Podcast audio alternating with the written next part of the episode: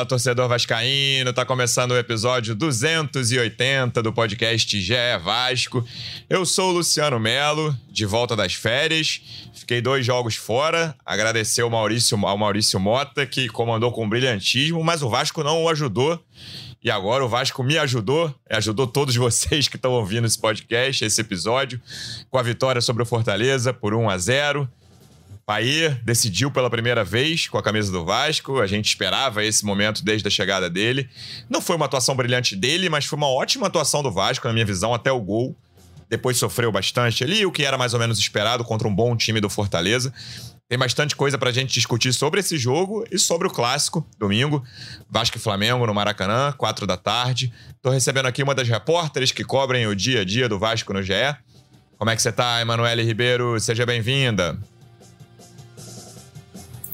Fala Luciano, fala torcida vascaína. Bom estar de volta, de volta após uma vitória, vitória importante em São Januário, com o estádio lotado. Eu estive lá ontem à noite e, Luciano, você ficou sem voz aí no início porque o Vasco te deixou sem voz, né? Depois dessa vitória, depois do primeiro gol. Nesse caso era só o microfone apesar... mudo mesmo, Manu. apesar da, da sua corneta aí no francês, mas fez o, o seu melhor jogo pelo Vasco, podemos dizer assim. Ainda tem mais a entregar, mas foi um, um jogador importante. A gente vai comentar sobre a noite de Paê, sobre a noite de Vasco e sobre essa, essa vitória aí muito importante. O Vasco momentaneamente fora da zona do rebaixamento no Campeonato Brasileiro. Também por aqui, estava na arquibancada de São Januário ontem, representante do Vasco no projeto A Voz da Torcida, do canal Portão 9 no YouTube. Como é que você está, João Almirante? Seja bem-vindo. Fala, Luciano Melo. Fala, Emanuele Ribeiro. É, você sabe que você entrou aqui nesse podcast uns 10 segundos antes e ficou aí com, com o seu belo rosto. Tô sabendo. E, é, trazendo alegria para nós aqui, né? Enfim, cara, eu até falei com o Maurício que o Vasco ia jogar mal no seu período sabático, Luciano Melo, e voltaria a jogar bem quando você voltasse aqui para você ficar com todo o seu veneno preso, sem poder sair, e ainda mais com a, com a estreia de Paê, digamos assim, né? Paier, que já tinha feito, acho que contra o Curitiba fez uma partida até razoável, deu uma assistência, participou, mas ontem foi decisivo como a gente esperava que ele fosse, né? E jogando no segundo tempo numa região mais central, que eu acho que é onde favorece ele a ser decisivo. Se o Paier recebeu umas quatro, cinco bolas ali na meia-lua todo jogo, pode dar bom. Ele sai para a direita, ele sai para a esquerda, ele pode encontrar um passe. Ontem encontrou um chute muito difícil, o chute que ele dá, um chute por fora da perna do zagueiro no cantinho, assim. Um chute realmente muito difícil e que coroou a boa partida do Vasco, especialmente o primeiro tempo. Né? O Vasco jogou melhor até no primeiro tempo, não conseguiu marcar, embora tenha tido várias boas oportunidades, nenhuma clara, mas foram boas construções, boas finalizações ali que obrigaram o goleiro do Fortaleza a trabalhar. E o gol que tanto buscamos no primeiro tempo veio no início do segundo tempo, e depois do gol a gente vai conversar aqui. Foi um Deus nos acuda até o final ali. Mas Michael, God of Zaga, estava na casa e garantiu ali, segurou, foi um dos melhores em campo, sem dúvida alguma. E ainda terminamos o, o, o, o jogo no modo legendário, né? Que você tá com Mirandinha na é. direita e Puma e o Rossi também já quebrado ali, deu tudo no mesmo lado, mas deu tudo certo, o Vasco garantiu os três pontos. Pior para nós que é uma rodada desgraçada, né? Todo mundo ganhou. Quando, quando isso acontece é meio triste, mas, enfim, o que importava para o Vasco era ganhar e retomar a confiança. Conseguimos. Eu ia comentar isso, que eu não sei qual é a sua religião de quem está ouvindo o podcast ou vendo a live, mas quando entraram Miranda e Puma, até quem é ateu, quem não acredita em nada, apelou para a sua religião, seja, qual, seja ela qual for, falou, por favor, esses 10 minutos mais acréscimos, me ajude, que o Vasco precisa vencer esse jogo. Miranda deu um carrinho providencial ali na entrada da área, viu? Um, um Fortaleza, é.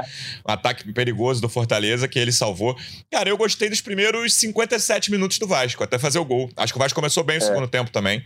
O Payet tem uma bola no primeiro lance que ele não chuta, né? E aí era o, a frase mais ouvida em São Januário ontem.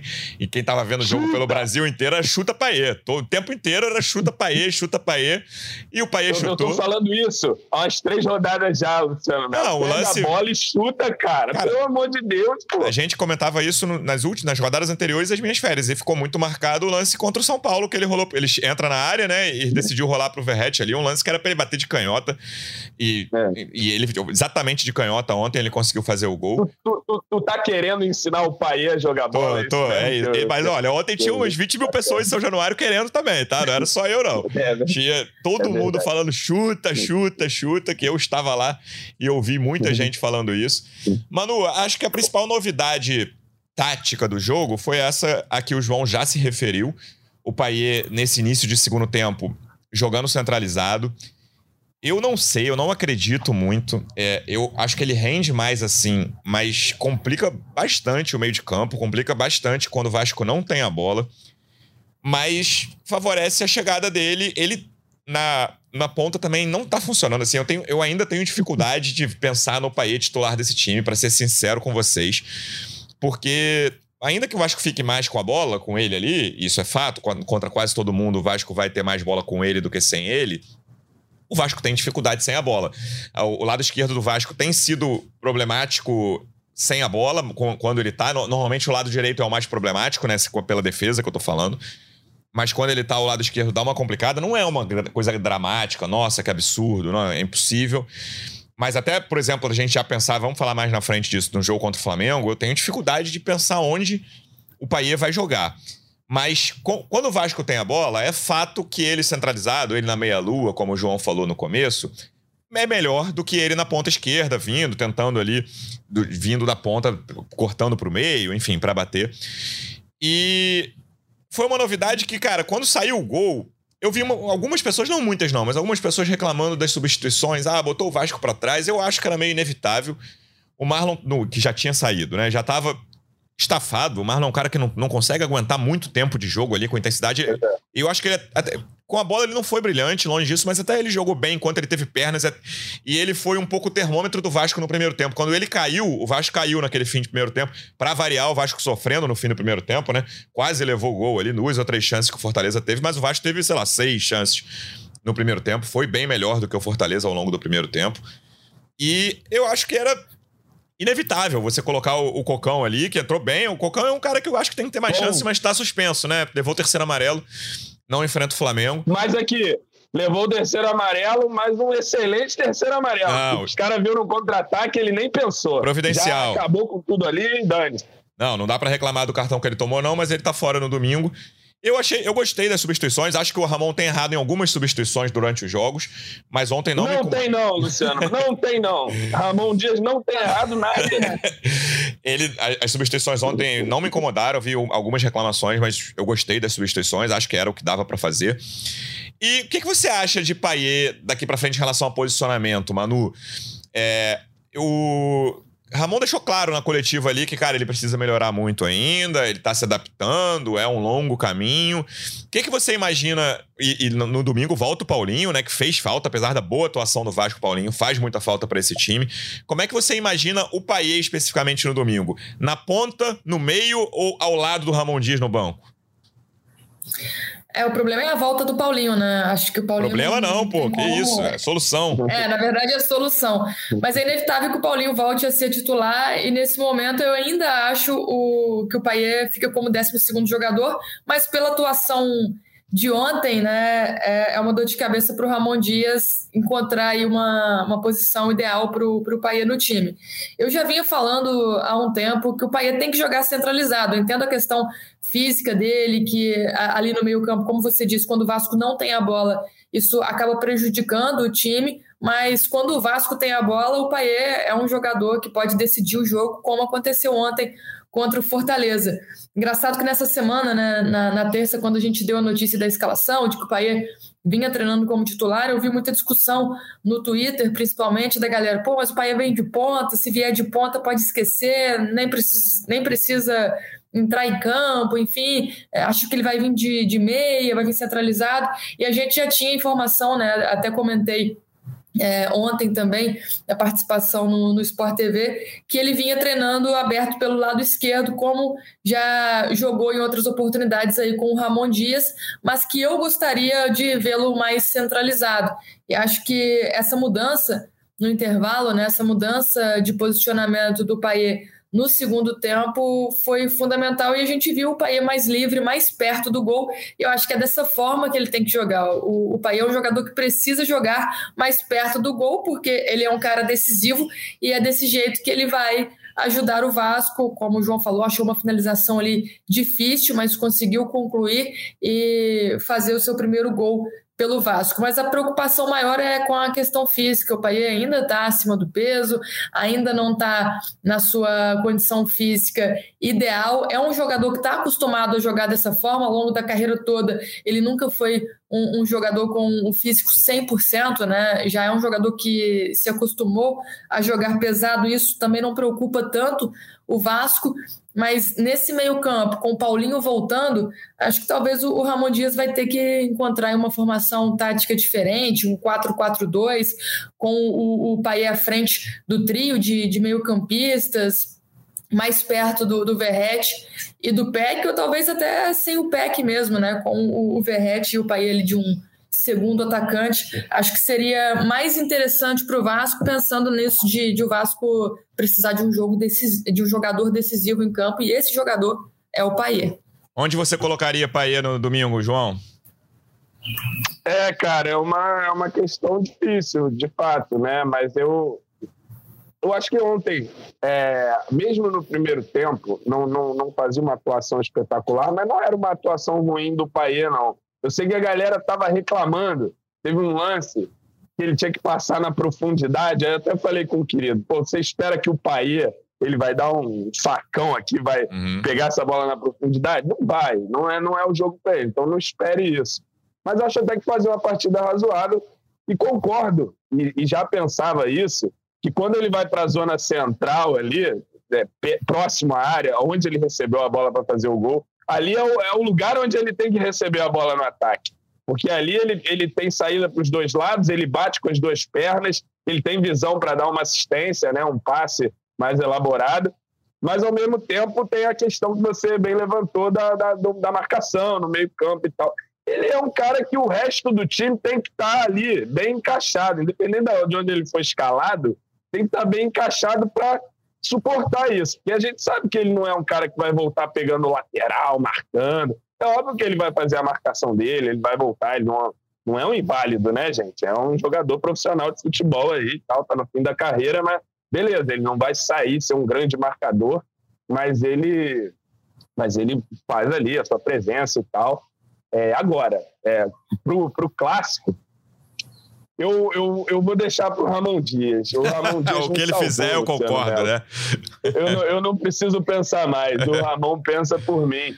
Mas eu creio que ele não vai abrir mão da formação, não, cara. Pelo que eu vejo de, de Ramon Dias. Mas aí, então, a formação, eu, não... eu, acho que ele não vai mudar o esquema, concordo contigo. A questão são as peças, né? E aí, é. eu acredito que a lógica. É, lógica parece que eu tô. O Rossi dizendo... machucou, tá fora. É, mas o Rossi foi banco ontem. Eu imagino que a, o, o time do domingo é o Paulinho no lugar do Paê, cara. Eu imagino isso. E o Marlon vai pra ponta. É, não, mas é isso. É isso. O, ué, é porque o Marlon começou centralizado ontem, exatamente. É isso, é. como estava sendo, o Paier ali para jogar 40, 35, 40, entendeu? Eu imagino isso. E... Eu imagino ele no banco também, mas não sei também. Vamos... Agora, depois desse gol de ontem, fica, fica a dúvida, né? Ali, e... e o Paier... Eu acho que tem que ser um come... né? é, ritmo. é meio ritmo difícil. É, jogando. é difícil que a gente não faz ideia do time que o Tite vai escalar, né? Ele não estreou ainda, vai jogar, a gente tá gravando aqui na... e fazendo a live na quinta pela manhã, o Flamengo joga hoje à noite, mas eu imagino um Flamengo mais intenso, apesar de, se ele quiser colocar Rascaeta, Everton Ribeiro e um centroavante, acho, acho até que pode ajudar o Vasco nesse sentido, que uhum. acho um Flamengo menos intenso. Vamos dar uma olhada no que vai ser esse Flamengo hoje também pra gente ter uma noção melhor. Mas eu imagino um, o Paeiro banco. Mas vamos falar de outros jogadores que se destacaram ontem, Manu. E para mim, o melhor em campo foi o Maicon. É, fiquei muito impressionado com a atuação dele. O Paê e o Léo Jardim. O Paê não, falou, eu ia falar jogou muito, né? O Paê decidiu o jogo, o Léo Jardim agarrou muito, também decidiu, foi absolutamente decisivo. Mas ali, consequência, quantidade de lances que ele ajudou. O Maicon, para mim, foi o destaque da partida. Um jogador que chegou com muita dificuldade. Sempre lembro daquele Vasco e Cruzeiro, a estreia dele, né? Com William Batista de técnico. Que é. ele. O, foi o João que falou que era arranque de balsa, não foi isso? Não foi isso que você falou? Influencer, é. influencer é. canalha da Rede Globo que falou isso. Falou. o, é, e, é. o, realmente, principalmente depois que o, que o Cruzeiro abriu o placar, que foi mais um gol nessa reta final de primeiro tempo, o Vasco começou a atacar. Já, o Vasco já, já, atacava mais desde o início da partida, mas o Cruzeiro começou a ter muito espaço. O Bruno Rodrigues é um atacante muito rápido. E, cara, teve uns dois ou três lances que o Bruno Rodrigues dava uns tapas na bola assim, e o Maicon tentava ir atrás, que era muito preocupante. E ele ficou muito tempo sem nem ser relacionado, né? A gente imaginava que o Ramon Dias não tinha gostado dele ali logo na chegada. Chegou logo depois. O Ramon chegou logo estava depois espantado. da, da estreia Disseram do. Que ele estava espantado com o Maicon. O Ramon chegou logo Olha depois só. da estreia do Maicon. E, cara, desde que ele voltou, ele subiu consideravelmente de produção. Não é o primeiro bom jogo dele, acho que foi o melhor jogo dele pelo Vasco, mas não é o primeiro bom jogo dele. Ele tem ajudado muito a equipe. E o Medel é um cara que se firmou ali rapidamente, né? O melhor zagueiro do Vasco hoje certamente é o Medel. Mas o Maicon cresceu muito de produção e ontem foi decisivo, cara. Uhum. É, não, é, foi o tá... melhor jogo do, do Maicon pelo Vasco, com certeza, né? E depois eu vendo as redes sociais, vendo as reações que nem essa do João aí, a fila do perdão para o Maicon tá grande, o Luciano também pode entrar, porque ainda tem, tem vaga, né? Mas depois dessa estreia contra o Cruzeiro, foi o que aconteceu mesmo. Ele sofreu ali um, um uma geladeira, né? Ganhou uma geladeira ali no Vasco. É, foi para o fim da fila, a gente imaginava que o Maicon até pudesse ser emprestado na segunda janela ou saísse do Vasco, rescindisse, fosse para fora do país. Chegaram algumas possibilidades para o zagueiro, mas depois disso foi uma, uma crescente ali dentro. Acho que ele começou a, mostrar o seu serviço, principalmente na questão da liderança. A gente via alguns vídeos é, da Vasco TV, de bastidores, o Maicon falando bastante no vestiário. Eu acho que isso acabou aproximando ele mais do, do Ramon Dias, fez ele ganhar alguns pontos. E eu comecei a ouvir internamente, a, a partir dali, ainda ele como reserva, de que o Maicon estava crescendo, de que o Maicon era o jogador que estava sendo observado, que poderia ganhar mais chances. E quando veio a oportunidade, eu acho que ele agarrou de vez, né? É, depois daquele jogo contra o Cruzeiro, nos jogos seguintes, quando ele foi utilizado, pode até não ter feito atuações brilhantes, mas o, foi um jogador seguro, um jogador que ajudou o Vasco. Eu acho que essa atuação contra o Fortaleza só coroa o momento que ele está vivendo dentro do clube, né? Um jogador já com 34 anos, que vinha sendo deixado de lado, mas que não deixou de trabalhar, pelo que a gente ouviu internamente, um jogador de fácil, de fácil convívio, um jogador que está é, tá ali ajudando todo mundo no dia a dia e agora dentro de campo também com uma atuação muito boa. Concordo com você, Luciano, acho que foi o melhor, se não um dos melhores em campo, o Léo Jardim também acho que merece a menção por ter sido decisivo nessa vitória também. Depois daquele gol do Paê, teve um, uma defesa do Léo Jardim ali que foi, foi. salvadora. Ele ô, ô Manu, o Vasco, o Vasco é coisa de maluco.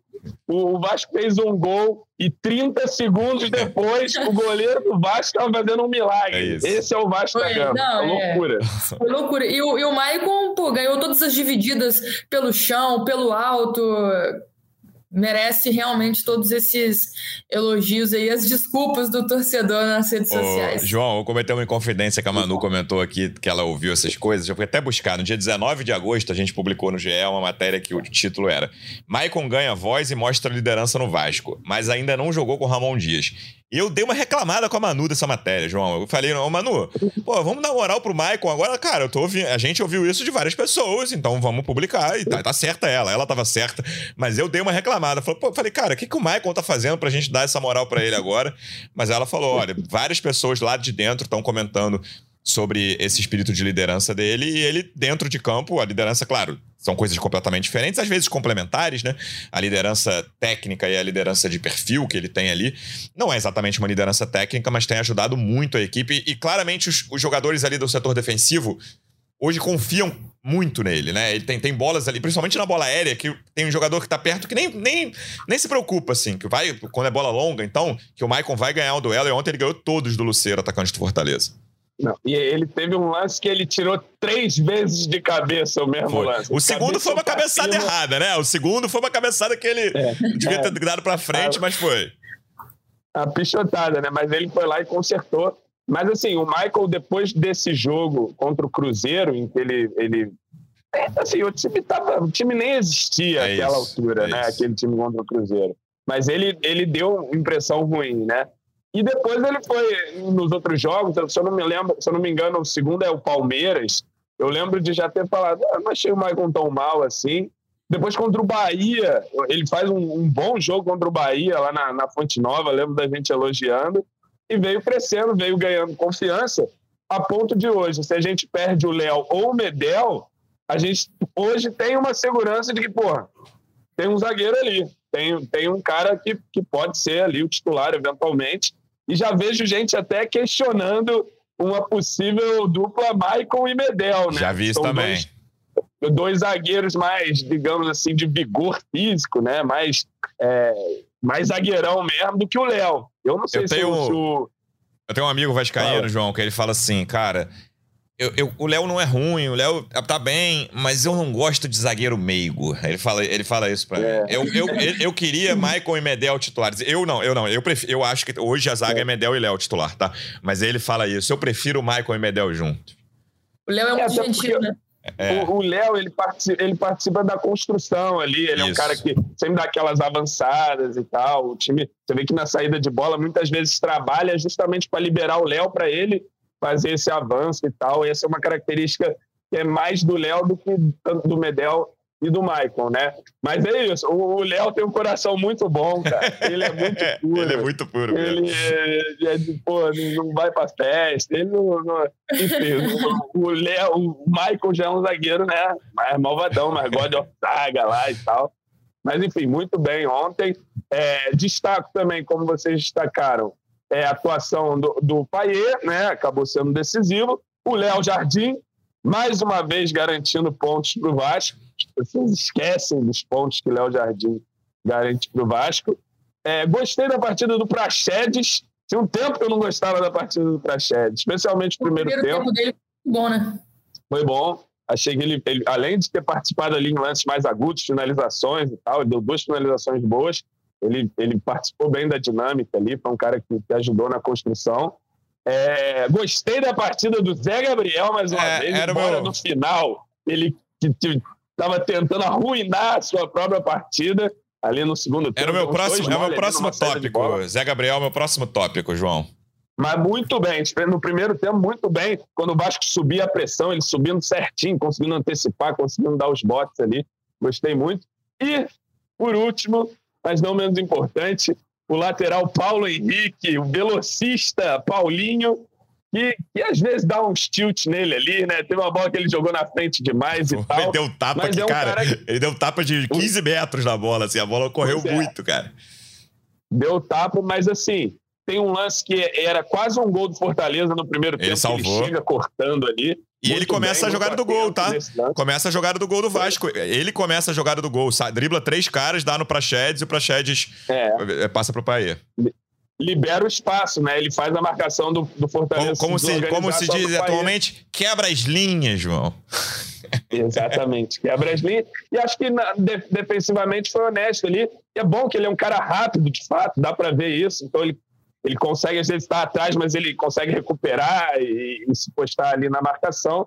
Com a bola no pé ainda me, me deixa um pouco ressabiado, mas como você disse, ontem participou da jogada do gol e, e, e foi importante, né? Acho que, por hora, vai garantindo a sua vaga aí no time titular, o Paulo Henrique, que não faz muito tempo não estava nem relacionado, né? É. Você vê também como o Ramon permite a todos ali uma chance. E aí cabe o cara abraçar. É, os outros dois jogadores que eu queria citar individualmente aqui pra gente comentar foram exatamente esses que o João citou, Manu. Zé Gabriel e Paulo Henrique. Vamos começar com o Zé Gabriel. Eu gostei muito do primeiro tempo dele, mas eu achei que aquela falha dele ali, que ele perdeu uma bola na frente da área, que saiu um chute do Luceiro, que nem teve muito perigo, não. A bola foi desviada e saiu por escanteio. Achei que ele ficou sem confiança na reta final ali. Uns dois ou três lances de possível saída de, do Vasco ali, né? Saída com a bola. E o Vasco tava precisando muito sair. Tava, Fortaleza tava com a bola quase o tempo inteiro naquela reta final. Ele ficou sem confiança, ficou um pouco para cá, a bola um pouco para lá. Mas ele fez 70, 75 minutos muito bons ali. É um jogador que tem esses momentos ali, que às vezes correm uns riscos, mas até levando o time ao ataque, ele puxou dois bons ataques ontem ali. Uma que foi uma abertura na direita, muito bom, passe difícil. Ele acertou certinho, acho que foi pro Rossi no segundo tempo. Foi. Eu gostei bastante foi uma da. Trivela, né? é, gostei bastante da atuação dele. Até essa falha, eu achei que essa falha deu uma, uma queda de confiança nele ali, que deu uma prejudicada na reta final, mas gostei do jogo dele. Cara, e o que tem em comum entre Zé Gabriel, Maicon e Paulo Henrique é que os três começaram a jogar sob o comando do Ramon Dias, né? O Ramon Dias é, é, o que a gente fala aqui toda live, ele recuperou jogadores que não vinham tendo espaço e que a torcida já descartava, pedia para ir embora. Agora se, é, se discute se o Maicon e o Zé Gabriel, por exemplo, vão ter os contratos renovados. O Zé Gabriel acho que ganhou um tempo de vida útil aí com a, com a camisa do Vasco. Concordo com você, esse lance ali em frente da área me marcou muito no Zé Gabriel, mas acho que é um jogador que tem sido muito importante, tanto na, na construção também, um jogador que tem começado bem ali na, na saída de bola, um jogador que participa muito dos duelos, dos desarmes. Acho que é um jogador que se tornou completo no meio de campo do Vasco e hoje o Vasco não pode jogar sem o, o Zé Gabriel. Os lances que você fala, Lu, que ele vai para frente para o ata ataque, eu acho que no lance do gol do Paier, se não me engano, foi ele que começa a jogada também, que dá a bola pro, pro Praxedes, né? Não, é o Paulo, é o Paulo, Paulo Henrique. Henrique. Ah, foi o Paulo, Paulo Henrique, Henrique verdade. O Paulo Henrique passa por dois, três jogadores ali foi outra jogada que, que marcou bastante. Mas é, vendo os números do Zé Gabriel também depois do jogo, é, de duelo ganho, de desarme, é um jogador que se tornou muito importante nesse, nesse time do Vasco. E acho que a, caminhada, né, a trajetória do Zé Gabriel nessa temporada é, é muito doida, né? Ele vai de 0 a 100 rapidamente, muito em função do, do Ramon Dias, que viu nos treinamentos um jogador que tinha muito potencial, mas que não estava sendo bem explorado, né? E acho que o Zé Gabriel está entregando muito dentro de campo. Jogador que assumiu um papel de liderança também. Ontem, em algumas chegadas ali mais fortes do Fortaleza, o Zé Gabriel levantava a voz, chegava junto. Um jogador que, que tem ditado o ritmo do, do meio de campo do Vasco é, Zé Gabriel, Prachedes, Paulinho formaram um trio ali que realmente mudaram a rota do time no Campeonato Brasileiro. Em relação Não, se você, se Fala, você lembrar, o Zé Gabriel ele começou a temporada de titular. Na pré-temporada, ele foi aos Estados Unidos com o Barbieri ainda, ele foi titular. Ele foi titular na, é, no início do Campeonato Carioca, quando o time titular voltou ao Brasil. E aí ele falha num jogo lá, se não me engano, volta redonda e aí começa a ser perseguido. Eu lembro que o Barbieri chega até a falar de tirar um pouco o Zé Gabriel, porque ele estava no foco da galera e tal, e aí ele ficou encostadão e voltou agora com o Ramon. Ele, né? ele chegou a ficar mais de 100 dias sem ser sequer relacionado, não é. ia nem para o banco de reservas. E eu imagino que na lateral direita, João, claro que isso pode mudar a qualquer momento, uma atuação ruim pode alterar todos os planos. Eu tô imaginando hoje 19 de outubro, que o Paulo Henrique vai ficar com essa vaga aí até essa, nessa reta final, cara. Porque o Robson é um jogador que cumpre defensivamente, certamente desses três aí é o melhor defensivamente.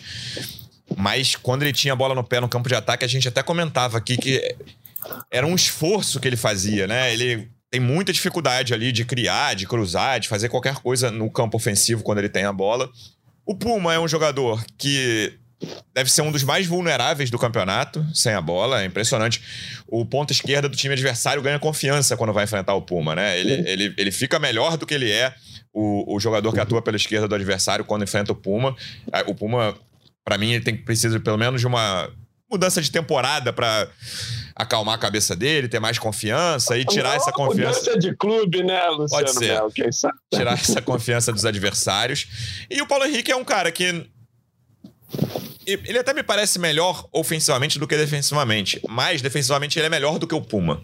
E isso é fundamental hoje. O Vasco não pode ter um lateral tão vulnerável, tão frágil na marcação quanto o Puma. E aí você, para mim, o Puma é descartado de cara por causa dessa fragilidade defensiva. E aí você fica entre Robson e Paulo Henrique. E aí é um equilíbrio ali, cara, do Robson ser melhor defensivamente, claro, mas ser muito, muito abaixo, né, ofensivamente, muito. É. O Paulo Henrique é uma, é uma média ali, um jogador correto é. na defesa. Ontem salvou um gol. Nesse, nesse mano a mano ali, num contra um, ele às vezes perde, mas é aquele 50-50. O Puma tava 95 a 5 pro adversário. Ele ganhava 5% dos confrontos. E o Paulo Henrique é meio 50-50. Metade ele tá levando a melhor. E ofensivamente ele tem o seu valor também. Ele, ele deu um bom cruzamento pro Paê no jogo contra o São Paulo, né? Nem tava aqui, mas é. ele, ele deu um bom cruzamento ali para aquela cabeçada do Paê que o Rafael pegou. Então eu imagino hoje que, a não ser que ele tenha, um, tenha jogos muito ruins pela frente, ele fique nessa posição titular até, a reta, até o final do brasileiro. É, eu acho que você fez a leitura correta. É, ele é um jogador, dois laterais que a gente tem no elenco, olhando as características, é o mais equilibrado. Né? O Puma é um terrorista na zaga, não tem condição. No ataque ele até vai ok, né? também não é nada demais, mas é um cara uhum. que tem ali a, sua contribuição ofensiva, sabe tirar um cruzamento ou outro, sabe é, fazer uma tabela e tal, e na linha de fundo, mas defensivamente não dá o Robson, como você bem definiu, na defesa, ok, quebra um galho, mas se precisar do Robson porra, fazer uma tabela, não acontece mais. Vai fazer uma jogada um pouquinho mais elaborada no ataque, não acontece mais. Então o time fica. É, quando não, sabe que não dá para ir pelo lado direito, né? Quando você tem o Robson ali na, na lateral. É, o Gabriel Dias, que a gente não citou, mas é, vive machucado também. Sim. E é um jogador também mais defensivo, talvez defensivamente seja o melhor deles todos ali para ser defensivo, um lateral é que defensivo. Tá mais acostumado a jogar ali do também... que o Robson, né? O Robson é um zagueiro improvisado, enfim, pode ser. É. Só que ele, só que o Gabriel Dias também tem as mesmas dificuldades no ataque, assim, talvez não tão graves quanto a do Robson, um pouquinho mais de, de traquejo ali, mas é um pouquinho mais só também. Os melhores momentos de Gabriel Dias no Vasco era quando ele não passava do meio-campo. Liga para trás do meio-campo aqui, Gabriel Dias, esquece o ataque. Então o Paulo Henrique, né? Ele defensivamente é um super jogador? Não, mas ele tá ali, corre e tal, faz o dele. Ontem tirou uma bola é, que seria praticamente gol do Fortaleza ali, foi atento, deu o carrinho, tirou. É, contra o São Paulo, eu lembro que ele tira uma de cabeça também, faz uma cobertura ali dentro da área. Então ele me parece um cara defensivamente é, que não é brilhante, mas é muito mais atento que o Puma. E no ataque, ele é alguém que desenrola alguma coisa também. Que tabela, que pode tentar uma arrancada, um drible e tal, e numa linha de fundo. Ele tem essa iniciativa, tanto que da iniciativa individual dele nasce a jogada, nasce o espaço que vai resultar no gol do Paê, né? Então, assim, já, já contribuiu. E era um cara que que a gente já estava dando também como descartado. Cadê esse Paulo Henrique nem joga aí? O Puma jogando, o cara não joga. Começou a jogar e creio que, faltando 11 jogos, vai ser no, no Paulo Henrique mesmo. O pessoal já tem chamado de Paulinho McLaren, O pessoal, no caso, eu. É, década de 90, é, quem, quem lembra o atacante Paulinho McLaren, os mais novos não vão lembrar. E o, Edu Novaes lembrou nos comentários aqui que no domingo o, o, lateral direito do Vasco, seja ele quem for, seja ele quem for, enfrenta o Bruno Henrique, né? E o Flamengo, talvez a melhor atuação recente do Flamengo aí tenha sido contra o Botafogo num clássico lá que o Bruno Lage resolveu colocar o JP, até a base do Vasco, né? JP Galvão improvisado na lateral direita e o Bruno Henrique foi um terror ali o tempo inteiro. É, é um jogo que exige muita atenção do lateral direito do Vasco. E aí, para você falou. Mas ele... só sobre isso, eu quero muito ver Gary Medel contra Gabigol. Eu quero ver esse, esse, esse ah, duelo, Se for como dos, eu não sei, é porque o Flamengo mudou de treinador, mas se for como nos últimos jogos, o Gabigol vai começar o jogo do lado do Tite, né? Não vai começar do lado do Medel, não. Ah, no, é no, verdade, no banco de reservas, tem isso. E, e você falou das lesões frequentes do Gabriel Dias, João. Ontem o Rossi foi ter a pior. Talvez não, foi a pior notícia do dia, né, mano? Da noite ali. Porque é um jogador que tá com muita utilidade nesse elenco. Alguns, dos, talvez os melhores jogos do Vasco tenham sido ali com ele, né? Fluminense, Coritiba. O Fluminense e Vasco nem jogou tão bem assim, mas o Coritiba foi uma atuação de gala, beleza. O pior time do campeonato, ok. Mas o Vasco jogou bastante bem e o Rossi foi decisivo nessas duas partidas. E ele ontem voltando, um jogador que é muito útil. Não, não fez uma grande partida ontem, não, quando entrou no intervalo. Mas voltou a sentir e parece que, enfim, não sei se, gente, se, o, se o Vasco vai conseguir contar com o Rossi até o fim desse campeonato. É, foi um, um baque, né? A gente viu ele saindo bastante abalado de campo, mas me chamou atenção até na coletiva depois do Ramon Dias.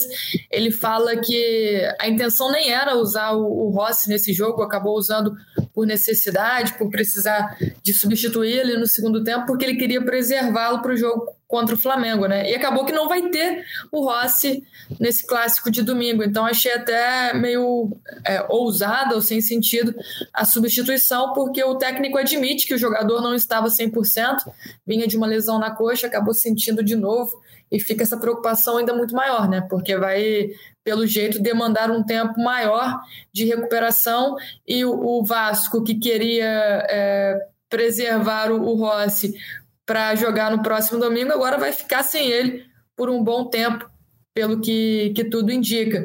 Mas, como você disse também, é um jogador que vinha muito bem, né? Um jogador que ganhou a titularidade com o Ramon Dias. Acho que é, era a principal notícia da noite ontem ter o, o Rossi à disposição no banco, então acho que vai ser um baque também para a comissão técnica não poder contar com ele nas próximas rodadas do Campeonato Brasileiro. Vamos ver o que os exames vão indicar, qual o tempo de recuperação, mas certamente não vai poder jogar contra o Flamengo no, no próximo domingo, né? E o PEC acaba voltando a, a ser opção, né? Vinha sendo titular de novo, vai continuar como titular.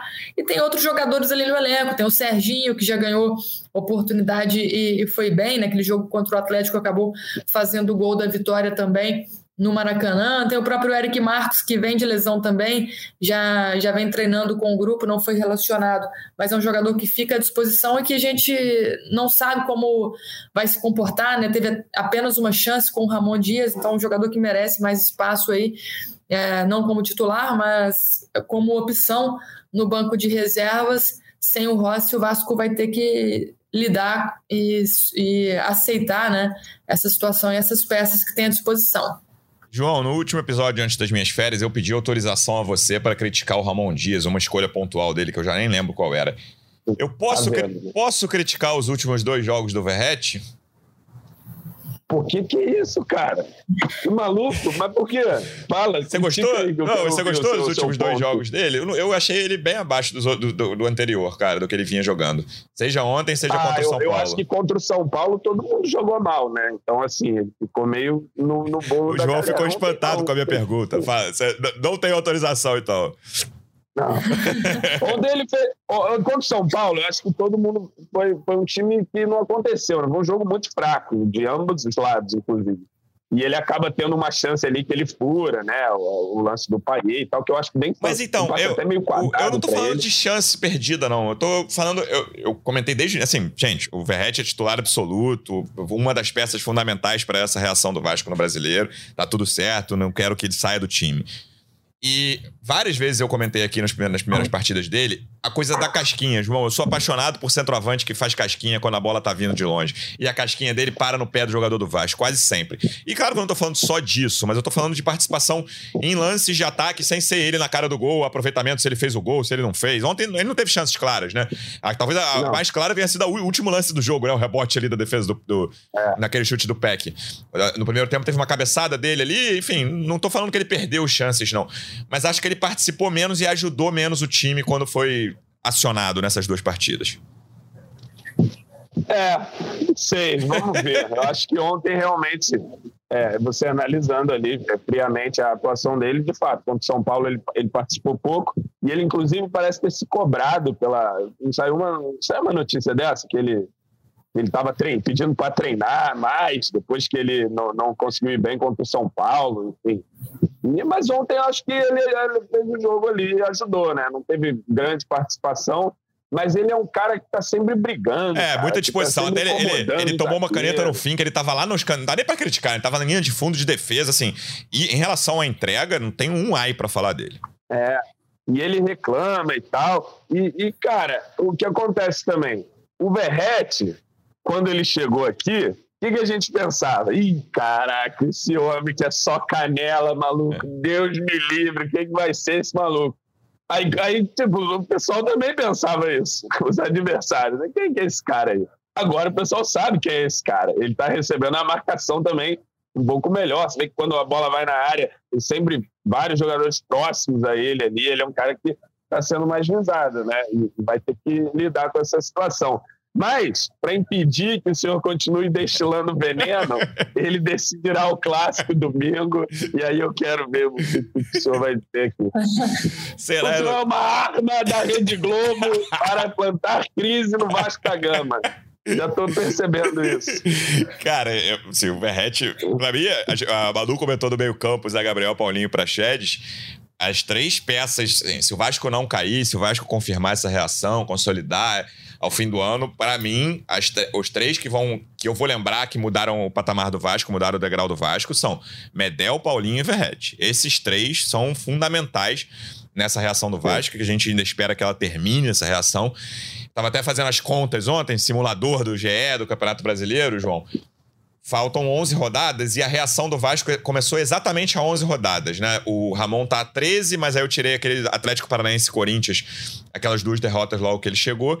Então, a 11 jogos o Vasco começou a reagir. A 11, ou seja, com 16 jogos disputados, o Vasco só tinha 9 pontos. Campanha bizarra. E a partir nesses últimos 11, o Vasco fez 21 pontos, chegou aos 30 que tem hoje. Se o Vasco fizer 21 pontos nos últimos 11 jogos, chega a 51, se livra assim, ó, brincando, sul-americana, tudo certo. Nem precisa disso tudo, né? Com 15, 16 ali, tá muito justo, assim, muito tranquilo. O Vasco não cai de jeito algum. Talvez com 13, 40, chegando a 43, 14, 44.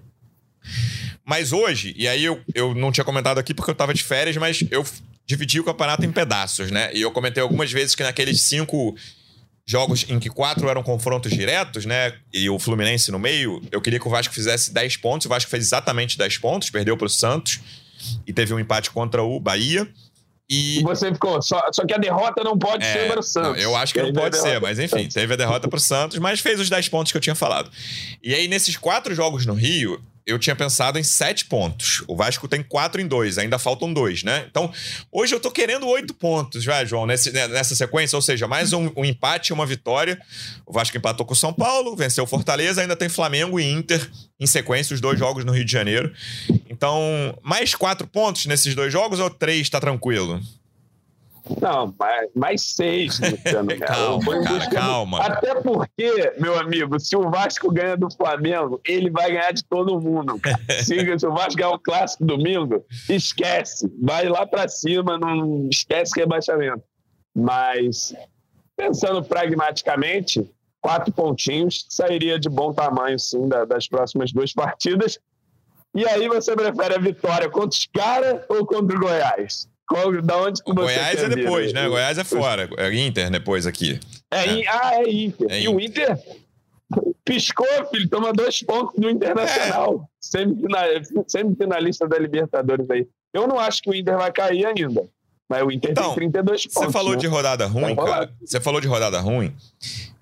Eu acho que vai depender de Flamengo e Fluminense hoje para a rodada ser ruim pro Vasco. Se eles ajudarem é. o Vasco, não vai ser uma rodada ruim, porque o Cruzeiro em maior escala e o Corinthians. Um é, bloco, né? O Cruzeiro em maior escala e o Corinthians em menor escala são os dois times que eu acredito que podem brigar até o fim. O Inter eu também não acredito. Se ficar ali, o São Paulo, se quiser perder todos os jogos até é. o fim, né? Tá com 35, beleza. Gilvar já enfrentou o São Paulo, não ganhou. Mas o Cruzeiro eu acredito muito, cara. E aí hoje é contar com o Flamengo, né? É, mas eu não. O Cruzeiro tá num momento ali muito esquisito, jogando mal. O Vasco tá jogando melhor que o Cruzeiro nessas 11 rodadas aí. O Vasco jogou muito melhor do que o Cruzeiro. É um elenco é, abaixo do Vasco para mim também. Não, e pelo que eu acompanho é, dos cruzeirenses na internet, a neurose está batendo firme neles lá, assim, de caramba, isso aí vai dar é. problema, cara. Eles não estão jogando nada, não tem muito de onde tirar em termos de elenco. É quando você olha para o time do Cruzeiro, não tem muito o que fazer. E o Zé Ricardo, né? É e, enfim, né? Faz aquele futebolzinho ali bem pragmático mas tá, tá difícil. Eu tô, eu tô confiando num Cruzeiro em, em derrocada aí, né? Vamos ver. E destacar também, Manu, a festa da torcida ontem, né? Com o bandeirão para as três crianças, o Gui, o Heitor e a Manuela. Teve música, não é nova, mas foi a primeira vez que pegou a música do Paê, Paê, Paê, Paê. Ainda não tinha pegado na arquibancada dessa forma. Foi uma festa muito bonita da torcida. Cara, é, pô. E ontem eu tive a oportunidade de assistir o jogo no meio da torcida, né? Eu fui pro estádio, mas para fazer uma pauta especial, até deixar aqui, vender meu peixe, deixar o convite daqui a pouco no GE. Globo, vai ter uma pauta bem legal. Eu assisti o jogo ontem ao lado do Rafael e do filho dele, o Vitor, que sofre de baixa visão. O Rafael leva o garoto pro estádio, costuma narrar o jogo para ele ali na arquibancada, e foi muito legal sentir e, e ver ali a emoção do, do Vitor. A matéria vai estar no GE. Globo. O Vitor é mais uma dessas crianças né, que tem feito sucesso aí no Vasco, que viraram mascotes do Vasco na temporada. Você citou bem, tiveram os três ontem homenageados, né? O Gui, o Heitor e a Manu. Teve também o Gabriel, que é um torcedor lá do Espírito Santo, que ontem entrou em campo com o Verrete, entregou uma cartinha ali para o atacante do Vasco. Então, as crianças que estão sendo aí esse, essa inspiração para o time também e uma homenagem muito justa. E, como eu disse, assisti o jogo da arquibancada, assisti o jogo é, no meio da torcida e foi uma, uma energia diferente, uma atmosfera diferente. São Januário empurrando o Vasco rumo a essa vitória. E depois do gol do Paê, então, no segundo tempo, foi uma, foi uma loucura. Foram momentos legal, tensos ali, é, momentos de tensão até aquela reta final ali, Pô. Não, é aquilo que eu te falei, cara. O Vasco faz um gol e 30 segundos depois é. o goleiro tá fazendo um milagre, cara. É João, não, não vale responder o time que o Ramon Dias definir. Dá a sua escalação para domingo. Ah, meu Deus, vamos lá. É... O que importa, no final das contas, é Ramon Dias, o menino Gui e o Cabo da Ciolo. Essa é a trinca. É, eu, falei de, eu falei Medel, Paulinho e Verrete, essa é a verdadeira trinca, né? O Gui é mais importante que o Paulinho. Exatamente. Mas então, é, o Medel volta, né? Cara, eu não queria barrar o meu Michael God of Zaga, não, cara. Tem que ver se ele tem condição, né? Ele, ele, saiu machucado ontem, não sei se era cãibra, tem é. que ver se ele tem condição física. Pode crer. Então vamos lá. Jardim, Paulo Henrique, Medel, Léo, Piton, Zé Gabriel, Paulinho, Prachedes, Paiê, Deck e Derrete. Vai, gordinho. Eu quero ver você decidir o clássico aí, meu amigo. Vai explodir o Maracanã. Mas vamos ver. Não sei se ele vai fazer isso, não. É capaz dele manter o Marlon, tá? É. E deixar o Paiê no banco pro clássico. Mas não sei. Veremos. Eu faria isso. Veremos e a gente volta então depois desse clássico tão esperado. Manu, obrigado mais uma vez pela presença. Até a próxima. Valeu, Lu. Valeu, João. Um beijo para a torcida vascaína. Domingo estarei também no Maracanã para acompanhar esse clássico. Na segunda a gente comenta tudo sobre esse jogo. João, obrigado mais uma vez pela presença. Boa viagem de volta a Petrópolis, que eu sei que você está no Rio. Uhum. E até a próxima, amigo. Valeu, Manu. Valeu, Luciano. Domingo também vou estar no Maracanã. É, nos últimos dois jogos que o Vasco não venceu, eu não estava, não é coincidência. Voltei ontem, os três pontos voltaram e domingo estaremos lá para buscar mais. Depois Inter. E se vencer o Flamengo, venceu o Inter, vai bater a loucura e eu vou estar lá em Goiás. Vamos gravar lá de Goiás o podcast na, na, outra semana. Vai esperando. Estreia de Ramon Dias como técnico no Maracanã contra o Galo era o, era o Emiliano. Ele falou ontem que está é ansioso. Para esse momento, nunca treinou um time no Maracanã. Torcedor Vascaíno, obrigado mais uma vez pela audiência. Até a próxima. Um abraço. Vai o Juninho na cobrança da falta. Gol!